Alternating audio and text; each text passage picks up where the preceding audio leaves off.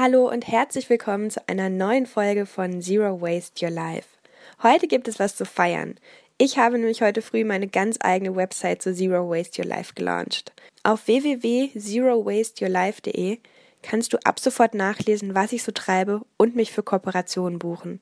Ich biete Workshops für private Gruppen und Schulklassen an, organisiere Projekttage und berate dich, wenn du deine Großveranstaltung nachhaltiger und noch spaßiger gestalten möchtest. Außerdem gibt es einmal pro Woche einen Blogpost mit weiteren Zero Waste Tipps. Ich freue mich, wenn du mal auf der Seite vorbeischaust und mir auch bei Facebook einen Like dalässt. So, Ende des Werbeblocks. Ich freue mich so über diesen nächsten Meilenstein. Das wollte geteilt werden. Jetzt geht es inhaltlich weiter mit dem letzten Teil der Serie zu den 5 R des Zero Waste Lifestyles. Nach Refuse, Reduce, Reuse und Recycle komme ich heute zu ROT, auf Deutsch kompostieren. Wenn ich erzähle, dass ich keinen Abfall produziere, werde ich auch gefragt, auch kein Bioabfall? Wie geht das? Tatsächlich ist Biomaterial allerdings meine größte Abfallquelle, wenn man Obst- und Gemüseschalen überhaupt als Abfall bezeichnen möchte. Ich differenziere für mich selbst zwischen organischem Bioabfall und Plastik oder Restmüll, der unter Energieaufwand aufbereitet werden muss. Aktuell schmeiße ich meinen Biomüll noch in die Biotonne, sodass daraus Biogas gewonnen werden kann. Und was ihr sonst so mit eurem Biomüll anstellen könnt, das verrate ich in der heutigen Folge. Die wohl bekannteste und älteste Art, Bioabfall wieder dem Kreislauf zuzuführen, ist ein Komposthaufen im Garten. Bioabfälle drauf, abwarten und super gute nährstoffreiche Erde auf den Acker schmeißen. Ganz einfach. Ich war offenbar schon als Kind ein kleiner Öko und fand den Komposthaufen bei meiner Oma im Garten immer super spannend. Vor allem fand ich total cool, ihn regelmäßig anzusehen und zu beobachten, wie aus Rasenschnitt und Apfelschalen im Laufe der Woche Erde wurde. Wer keinen Garten hat, kann sich eine Wurmkiste zulegen.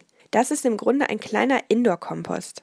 Dafür besorgst du dir zunächst eine Holzkiste und dann online oder von anderen Wurmkistenbesitzerinnen eine Startwurmpopulation. Die Würmer machen dann in der Kiste das, was sie zusammen mit Mikroorganismen auch auf dem Kompost im Garten tun nämlich die Bioabfälle zersetzen. Das Coole daran ist, es stinkt nicht. Während der Bioeimer in der Küche, während er darauf wartet, runtergebracht zu werden, ja schon recht schnell müffelt, sorgen die Würmer dafür, dass es lediglich angenehm erdig, so ein klein bisschen nach Waldboden riecht. Wenn du mehr zu dem Thema wissen möchtest, dann google mal Wilma Wurmkiste. Auf der Seite gibt es ganz viele Anleitungen und Antworten auf all deine weiteren Fragen. Ich persönlich finde die Idee einer Wurmkiste schon seit langem super interessant und werde mir auf jeden Fall, sobald ich meine Wohnung in Berlin im April bezogen habe, meine eigene Wurmkiste zulegen.